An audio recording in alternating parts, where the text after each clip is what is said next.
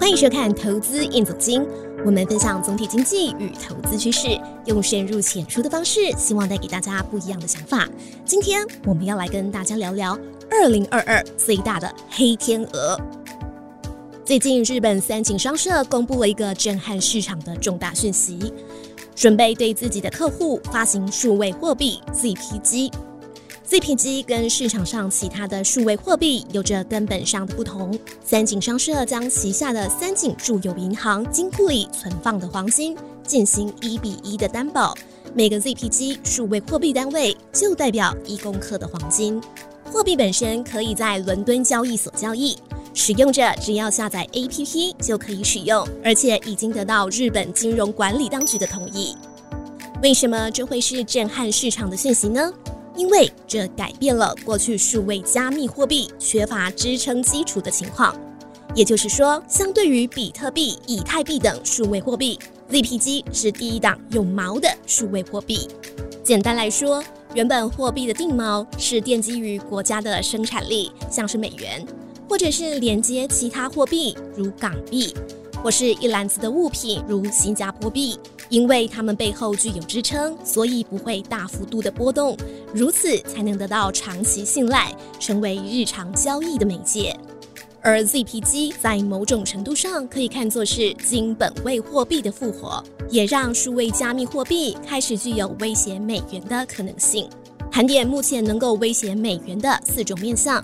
首先是经济规模不下于美国的欧元区，是否能整合出统一的财政政策？再来是金本位有没有可能以任何一种形式复活？第三是人民币能否借由世界工厂的制造能力走出中国？最后则是有没有数位货币会突破当前国际市场的收复机制，成为贸易账与金融账的媒介，进而取代美元的地位？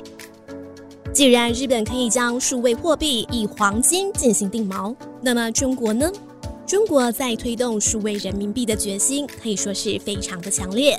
第一，这是法定货币，中国境内不得拒绝使用；第二，使用双离线技术，不需要网络就可以离线支付；第三，可以追踪任何洗钱逃税；第四，能随时透过大数据分析，方便中国经济调控；第五。中国的数位人民币与进出口挂钩，直接跳过一九七三年建立的 SWIFT 全球美元结算体系，达成中国利用制造业优势突破美元结算体系的目的，抵消国际美元的流通优势。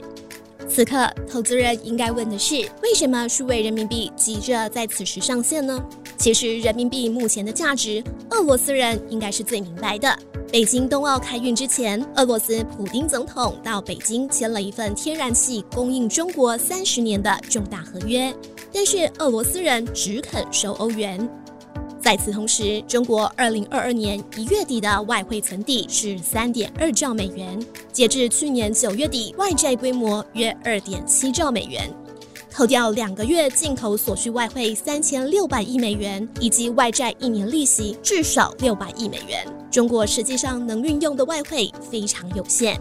目前中国 PMI 里的出口订单已经开始往下掉，未来外销创造的外汇收入会下降，同时全年外汇借贷的成本会上升至少一倍。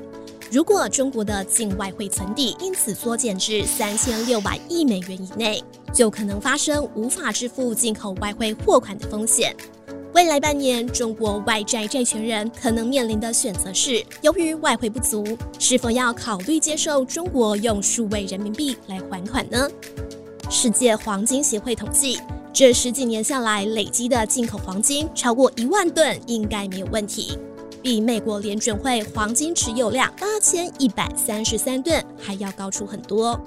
如果拿一定比例的黄金挂钩数位人民币，增加人民币信用，好用来收复中国进出口贸易款项，就是接下来可能会发生的事情。万一发生这种事，美国又会采取什么样的行动来保卫美元呢？目前持续暴增的中国外债，很快就会没有能力偿还。中国政府整治恒大地产，直接放任他的外债违约，已经替外国债权人做了示范。未来中国国际贸易账与金融账可能无法正常收复所引发的负面动荡，市场至今还没有反应过。金融市场最讨厌不确定。如果说二零二二年想避开最大只的黑天鹅，降低对中国放款铺险过大的金融股，应该就是当务之急。各位观众，您认为对中国铺险过大的金融股将会成为黑天鹅吗？留言告诉我们吧。今天的投资燕总经到这边告一段落。喜欢这个节目的观众，记得帮我们按赞、订阅、加分享。投资燕总经，我们下次见。